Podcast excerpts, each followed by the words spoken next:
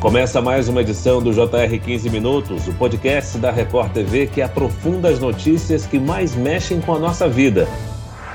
Entraram em vigor em 1 de novembro as novas regras de produção e venda de carne moída pelos frigoríficos brasileiros. Segundo o regulamento do Ministério da Agricultura, Pecuária e Abastecimento, o produto deverá ser embalado imediatamente após a moagem, devendo cada pacote ter peso máximo de um quilo. Porque a carne moída é um alimento que merece essa atenção especial no seu manejo e na conservação. Como essas medidas afetam o consumidor e como manter o alimento seguro em casa? 15 minutos esclarece essas e outras dúvidas com a professora e engenheira de alimentos, Veridiana Vera, de Rosso. Bem-vinda ao podcast, professora. Olá, Luiz, obrigada pelo convite. Quem nos acompanha nessa entrevista também é o repórter da Record TV, Romeu Piccoli. Romeu, essas novas medidas procuram tornar mais seguro o consumo de carne moída, é isso mesmo? Oi, Fara, professora, todas as pessoas que nos acompanham. É, essa é a justificativa do Ministério, né, Fara? E é uma forma de modernizar os processos produtivos e de industrialização. Para começar esse bate-papo, eu pergunto para a professora por que a carne moída, professora?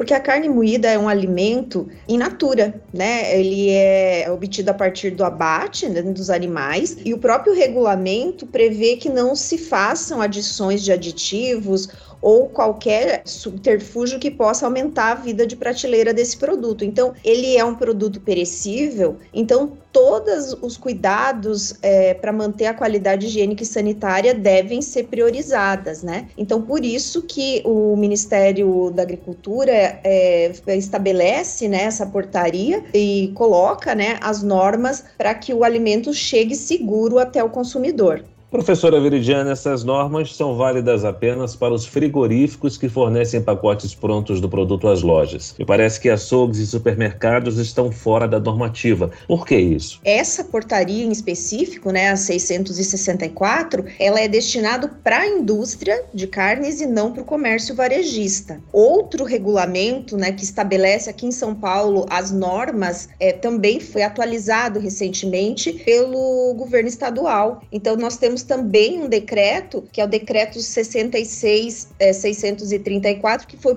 publicado em abril de 2022, e esse sim é destinado aos açougues, né? Então, as normas, elas são até relativamente parecidas, né? Mas então, no âmbito federal, a portaria, né, estabelecido pelo MAPA, e no âmbito estadual, aqui de São Paulo, o decreto estabelecido pelo governo estadual para o mesmo produto, né? Uma das principais mudanças, professor, é de que a carne moída deverá ser embalada imediatamente após a moagem e cada pacote deve ter no máximo um quilo. O objetivo seria aí evitar que o pacote seja fracionado e a carne volte a ser recongelada. Abrir o pacote, usar uma parte e recongelar o restante é uma prática comum. Eu queria saber da senhora se isso pode levar à contaminação do produto. Isso. Uma das principais diretrizes, e, e não é só para carne moída, né? É uma orientação que se faz a todos os consumidores que é, após o congelamento, esse produto seja somente descongelado para utilização. Então, fazer esse processo de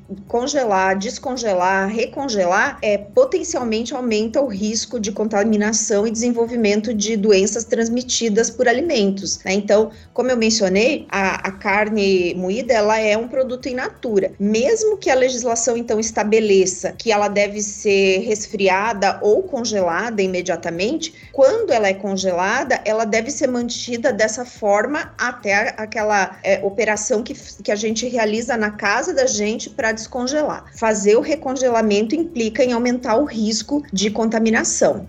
Professor, essa carne ela não pode ser obtida da raspagem dos ossos ou de qualquer outro processo de separação mecânica dos ossos, né? Por quê? É porque realmente existe um risco, né?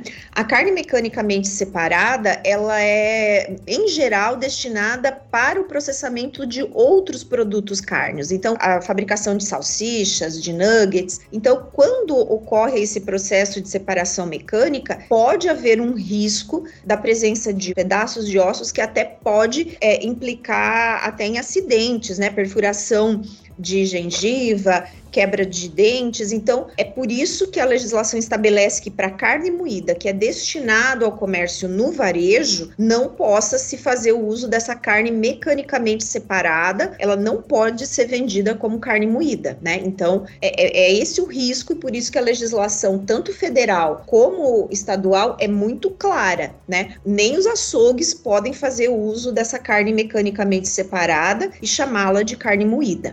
Existe um período de transição para essas novas normas já serem adotadas? A portaria do mapa dá um prazo de 365 dias a partir de 1 de novembro, né? Então, a portaria ela entrou ontem, né, em vigor, e ela tem um ano para que a indústria possa se adaptar totalmente. A partir desse um ano, aí é, qualquer desacordo com a legislação é considerado infração, né? Então, nesse um ano, a indústria tem que se adaptar a esse a todo esse regulamento, né? Professor, ainda sobre a comercialização desse produto. Nos supermercados e açougues, setores que vendem direto ao consumidor, é de extrema importância a adoção de critérios de higiene para a moagem da carne, não é isso? Isso, isso. É, o decreto estadual, ele é bastante claro sobre todos os cuidados que devem ser adotados no açougue, né? Desde uma área exclusivamente para moagem de produtos, né, de, de carne, evitando a contaminação cruzada. Então, ele especifica fica bem no decreto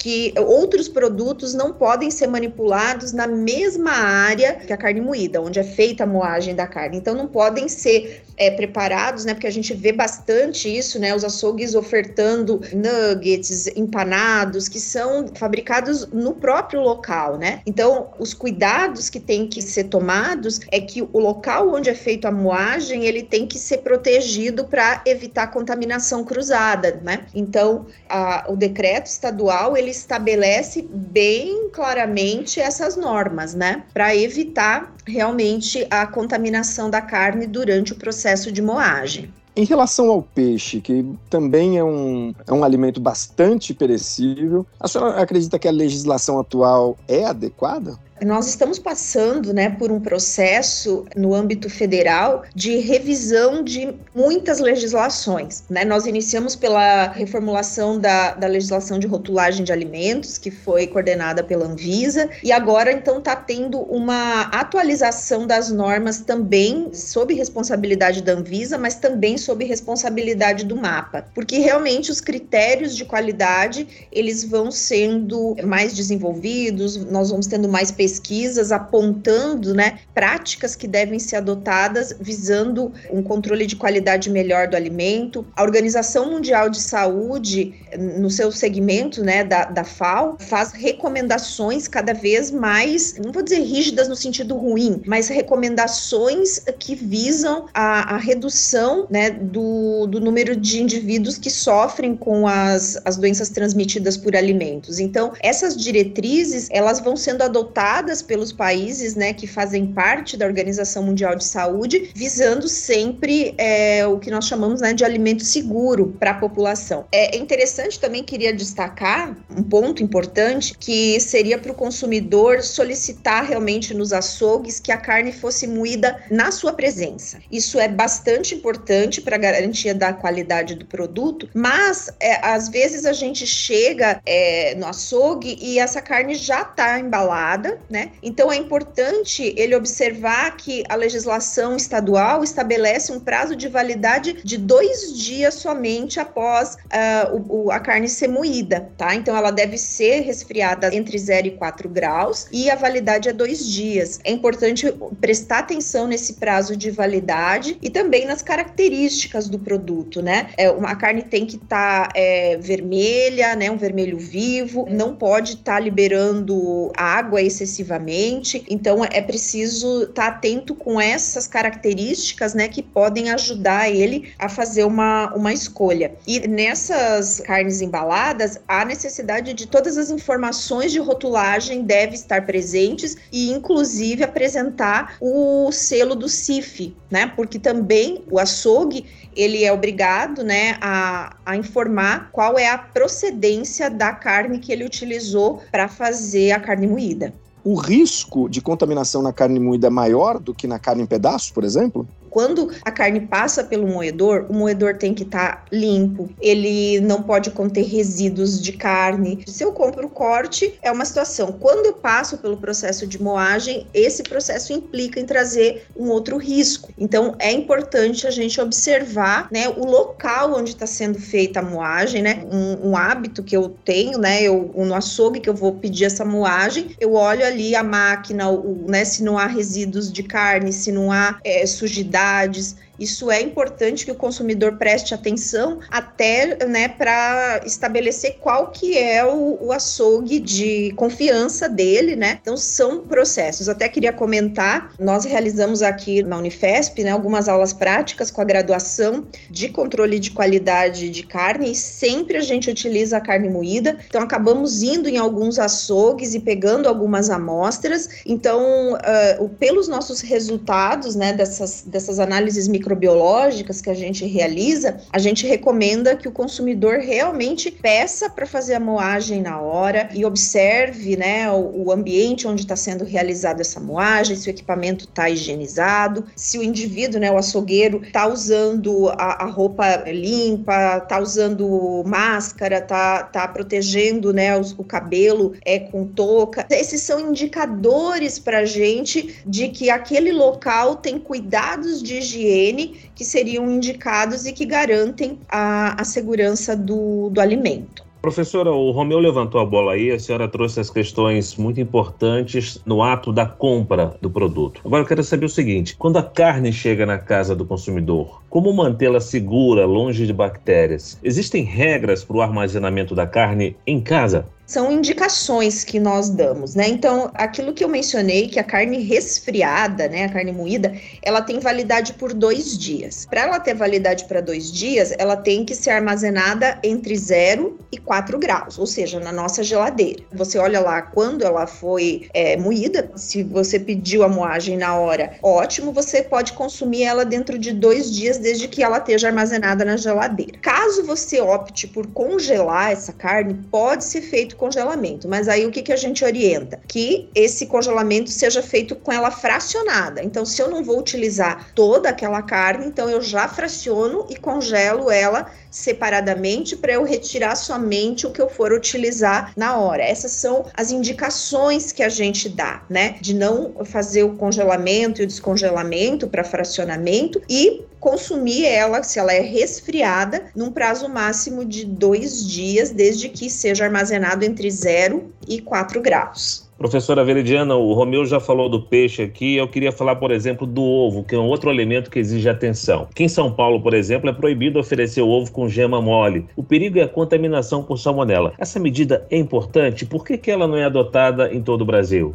O que, que a gente orienta nesse sentido? Que realmente seja uma, uma diretriz de todas as agências né, de vigilância sanitária por causa do risco de contaminação. Mas, por exemplo, na casa da gente, alguns pontos importantes é nós observarmos quando a gente adquire né, os ovos se não há nenhuma micro rachadura na casca, porque o ovo ele não é naturalmente contaminado, né? Ele é um alimento estéreo dentro da casca. Então, é, a salmonela ela contamina esse alimento se houver uma micro rachadura na casca. Então, uma indicação importante é observar realmente se aquele, aquela superfície está íntegra. Então, a gente tem um risco praticamente inexistente de contaminação por salmonela. Não é possível a garantia de que todos os serviços de alimentação façam essa observação cuidadosa. Então, a agência né, de vigilância sanitária estadual estadual é, proibiu que seja comercializado produtos com gema mole ou ovos frescos que não sejam pasteurizados, né? Então a gente às vezes vai lá no mercado e vê, é clara de ovo, ela tá pasteurizada, a gema tá pasteurizada, tá? Para eliminar justamente o risco de contaminação por salmonela e outros agentes patogênicos, tá? Então realmente, é, devido ao risco mesmo, talvez fosse interessante uma adoção em nível nacional dessa diretriz, né? Mas não há, é só realmente aqui que, que o serviço de vigilância então exige que não seja comercializado ovos in natura ou mesmo de gema mole. Eu ouvi uma vez que tinha uma recomendação de você lavar a casca do ovo antes de quebrá-lo. Isso é mito ou realmente evita uma contaminação? Na verdade, a orientação era que você chegasse do mercado e, e fizesse a higienização dos ovos, né? Qual que é o problema de você fazer isso? Você aumenta a porosidade da casca quando a gente faz a lavagem. Então, definitivamente, os ovos não devem ser higienizados e depois armazenados. Na verdade, na casa da gente é dispensado essa, essa lavagem desde que você faça o preparo corretamente, né? Acho que é mais recomendável observar a integridade da casca do que pensar em fazer a higienização. Acho que é desnecessária. Muito bem, nós chegamos ao fim desta edição do 15 Minutos. Eu agradeço a participação da professora e engenheira de alimentos, Veridiana Vera. Obrigado pela participação, professora. Obrigada a você, Luiz. Obrigada, Romeu. Agradeço também a presença do repórter da Record TV, Romeu Piccoli. Obrigado, Romeu. Eu que agradeço, Fara, professora. É sempre um prazer estar aqui. Até a próxima. Esse podcast contou com a produção de David Bezerra e dos estagiários Lucas Brito e Kátia Brazão. Sonoplastia de Marcos Vinícius, coordenação de conteúdo Edivaldo Nunes e Deni Almeida. Direção editorial Tiago Contreira. Vice-presidente de jornalismo Antônio Guerreiro. Te aguardamos no próximo episódio. Até lá.